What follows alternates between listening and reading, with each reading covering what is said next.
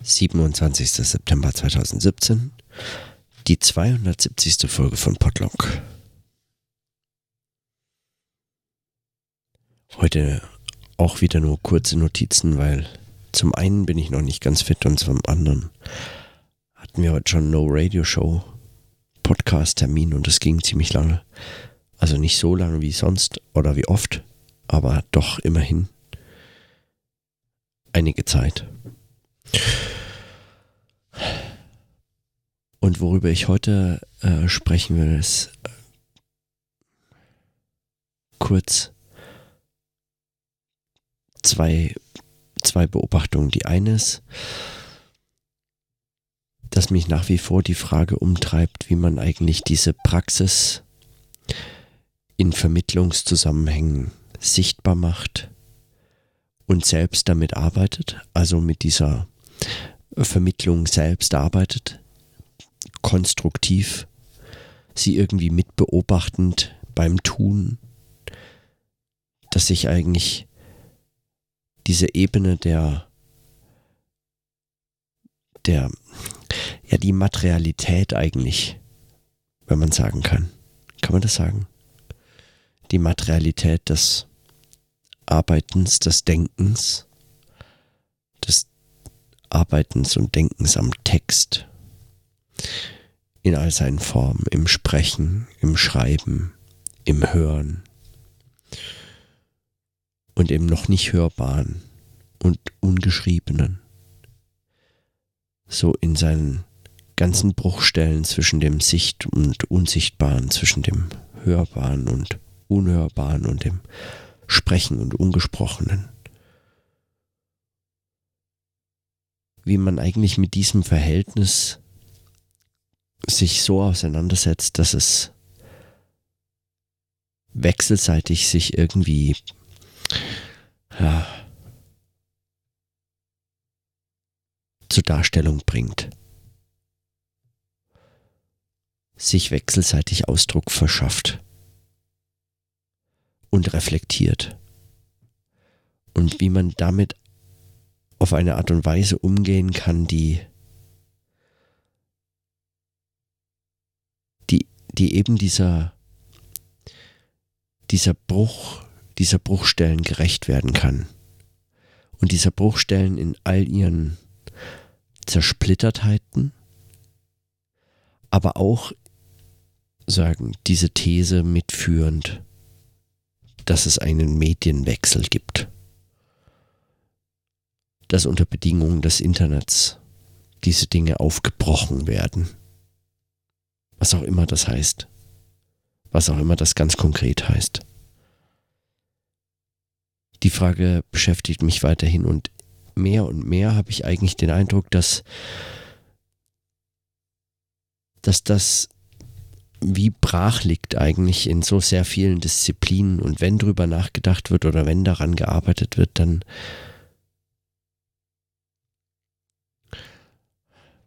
auch nur in also was heißt nur, aber dann auch in so experimentellen, wenn überhaupt experimentellen Stadien. Oder es wird einfach ignoriert. Wie Verlage es ignorieren, obgleich sie Panik haben die ganze Zeit. Angst vor dem Bedeutungsverlust, Angst vor dem Geschäftsmodellverlust und so fort. Aber es wird dann doch streckenweise ignoriert.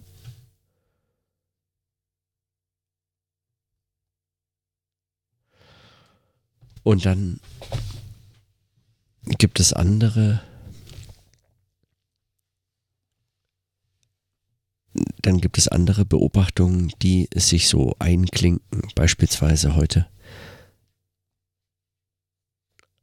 die Idee, dass man sich doch mal für die ISA-Konferenz in Toronto nächstes Jahr äh, mit einem Abstract bewerben könnte.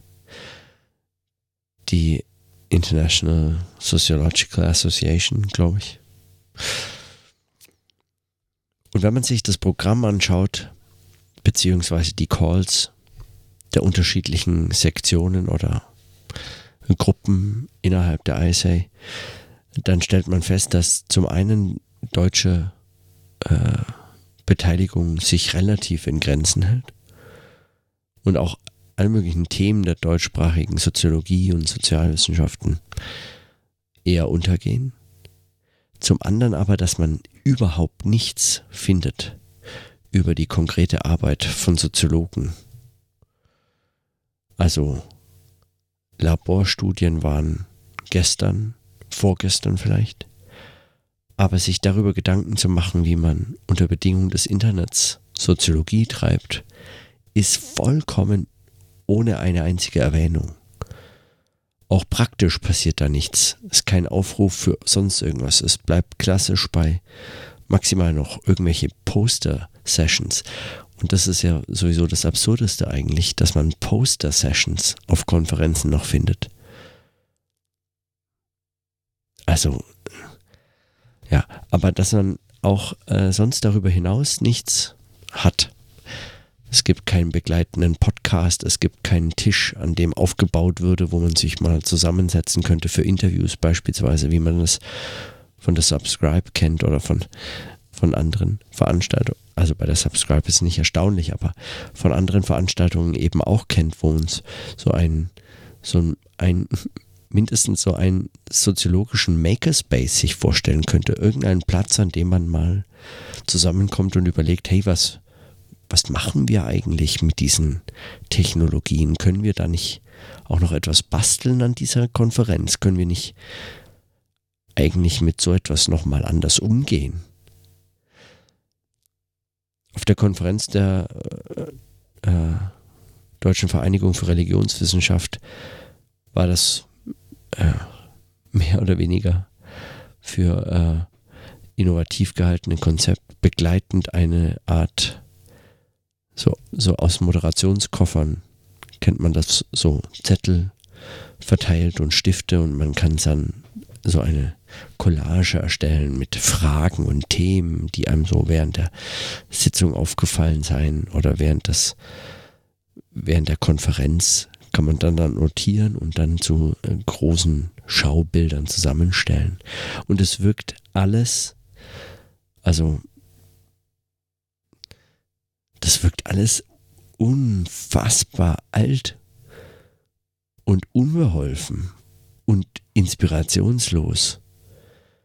Ich meine, wenigstens davon habe ich jetzt auf der ISA-Tagungsseite noch nichts gelesen, dass man da so Karten beschriften kann und dann zu großen Steckbildern an irgendein Brett heften soll oder so.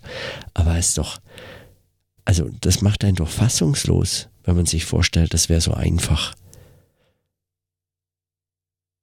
Man könnte etwas, einfach etwas aufstellen, eine Kamera, ein Mikrofon hinstellen,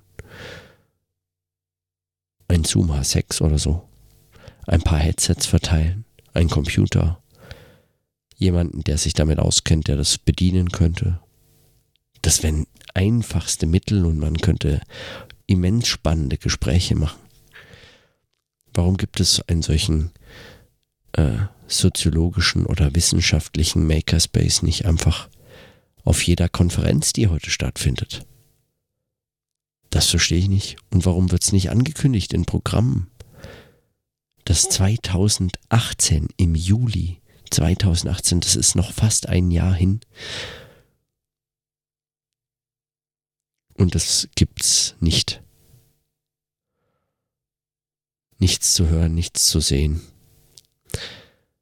Es werden, wenn überhaupt, dann solche Vorträge hinterher in irgendwelchen Konferenzsammelbänden, am besten noch gedruckt und fast noch schlimmer, nur auf CD, als PDF verschickt. Nicht mal mehr online zugänglich gemacht, sondern auf CD im Anhang an zum Beispiel ein ausgedrucktes Journal in dem sich der Fachverband so gegenseitig die letzten Weisheiten zuschiebt.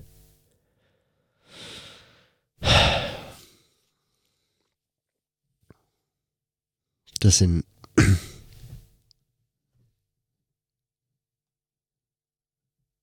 das sind wirklich Zustände, bei denen man sich nur fragen kann, wie viel Ignoranz eigentlich woher kommt.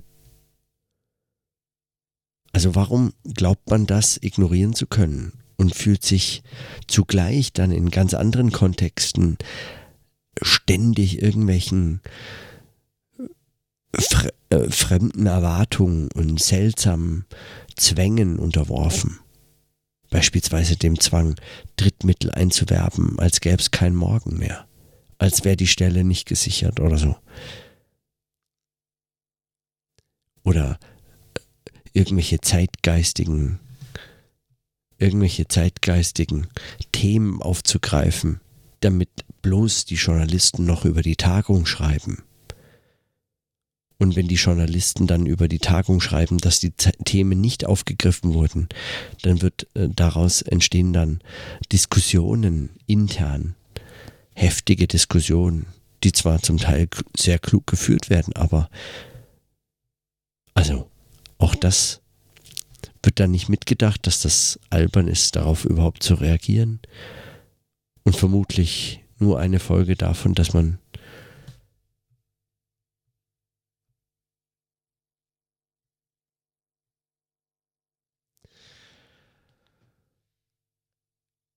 keine Ahnung hat, wie man weitermacht. Hey, ein Makerspace für für wissenschaftliche Konferenzen. Entschuldigung, das ist doch eine, das ist doch eine einfache, einfach zu gestaltende, mit wirklich begrenzten Mitteln erreichbare Sache.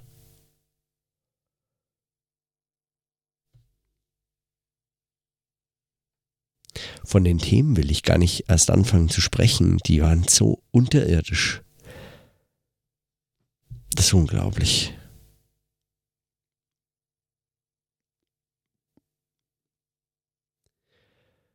Und so unglaublich viele Panels. Also es gibt, weiß ich nicht, 30 oder 40 Sektionen und die haben alle 10 bis 20 Panels.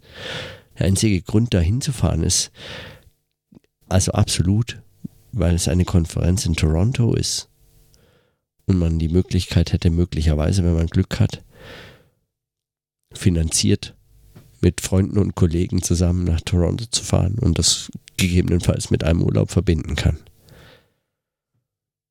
Boah, aber das ist doch, das ist doch krass einfach. Diese Inflation von Sinnlosigkeit an solchen Konferenzen, da habe ich mit Klaus neulich drüber geredet, das ist einfach das ist, das macht einen wirklich fassungslos.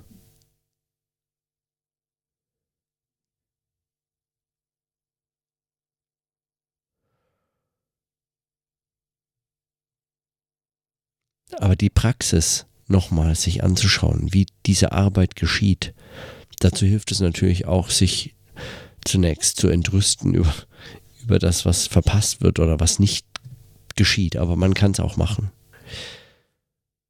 Und ich denke, da, da liegen Fragen verborgen, die aus noch nicht ganz nachvollziehbaren Gründen, also für mich nicht ganz nachvollziehbaren Gründen, einfach nicht aufgegriffen werden. Ganz praktische Probleme. Und zugleich damit verbunden inhaltlich konzeptionelle, wissenschaftliche Reflexions, also wissenschaftsreflexive Fragen offene Fragen, auf die es vielleicht auch nicht einfach eine einfache Antwort gäbe, aber die zu stellen es zumindest doch lohnen würde. Und man kann viel dann über Wissenschaft und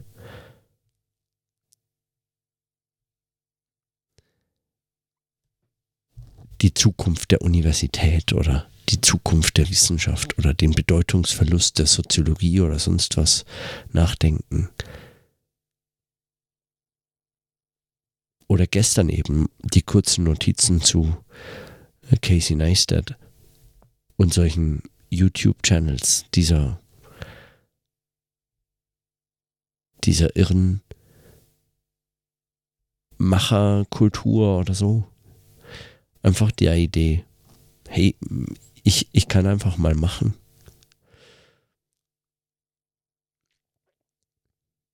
Das geht ja völlig an so Fächern wie der Soziologie geht sowas völlig vorbei. Zumindest ist mir das auf keiner Konferenz bisher je begegnet, dass man. Ich meine, man sieht es ja da. Gut, das ist kein wahnsinnig äh, aussagekräftige Sache, aber man sieht es ja daran, was äh, an solchen Tagungen getwittert wird. Oder wer das überhaupt versucht. Oder verblockt. Ich meine, bei der DGS-Tagung äh, äh, letztes Jahr. War das letztes Jahr? Oder dieses Jahr? Letztes Jahr. Da gab es immerhin diesen, diese äh, Splitter auf Soziopolis.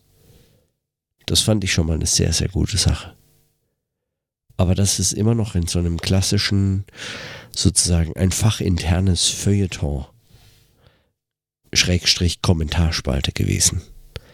So nach dem Motto, ey, wenn das Feuilleton nicht die ganze Zeit über uns schreibt, als gäbe es nichts Wichtigeres als die Tagung der Deutschen Gesellschaft für Soziologie, dann machen wir das einfach selbst. Wir können sowieso besser schreiben. Außerdem lesen wir uns lieber selbst. Gut, wir lesen uns auch gerne im Feuilleton, aber können wir selbst. Nein, aber allem, äh, aller äh, spöttischen Kritik zum Trotz war es trotzdem eine gute Idee. Also das schien mir zumindest ein, ein, ein kluger Versuch.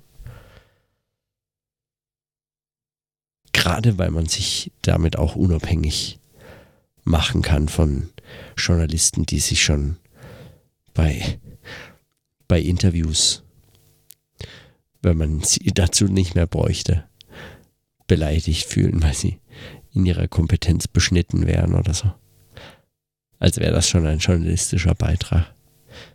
So ein Interview. Ich habe viel Fragen gestellt, davon keine einzige kritische. Vielen Dank fürs Interview.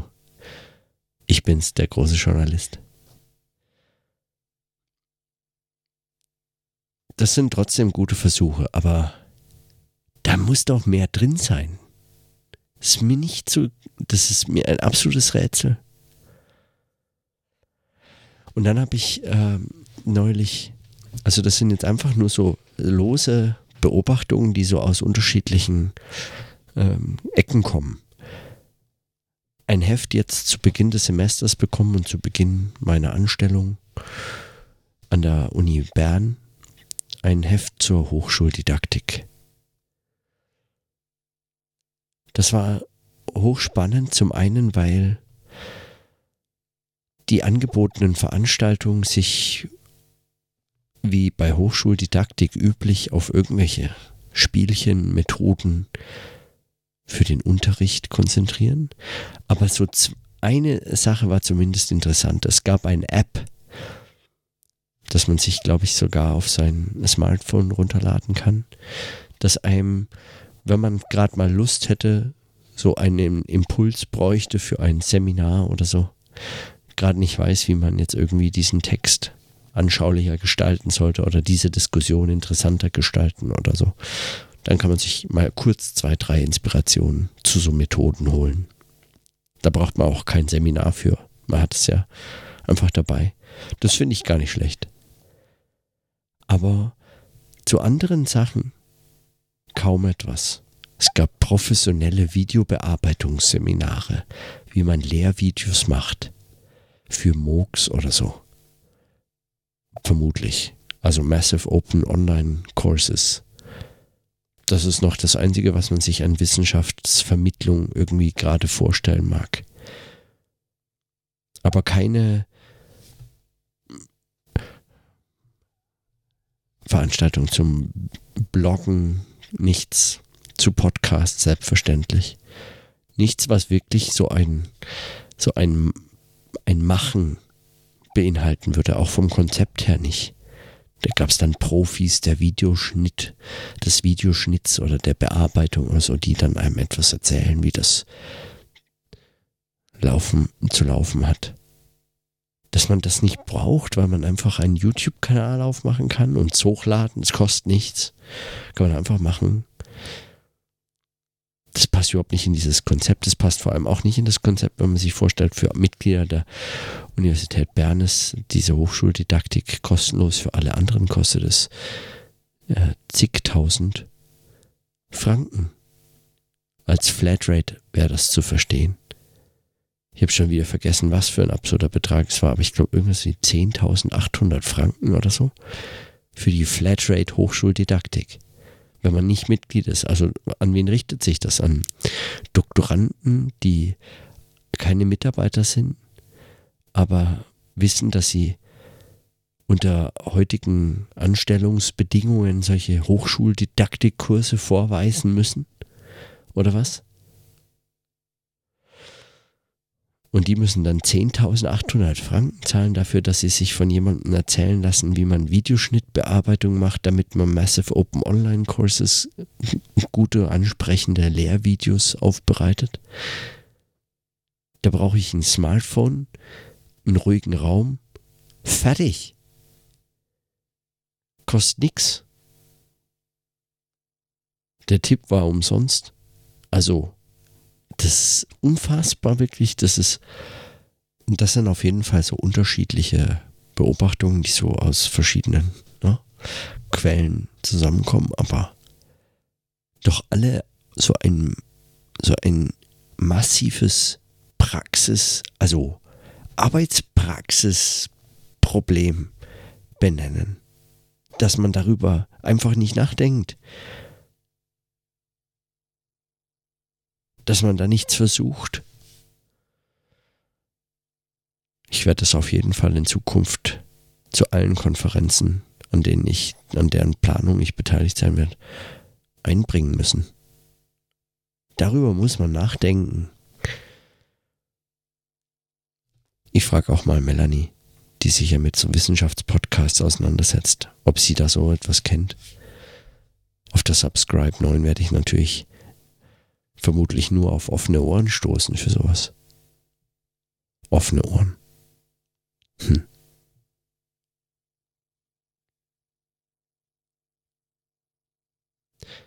Aber gut. In diesem Sinne erstmal. Bis morgen.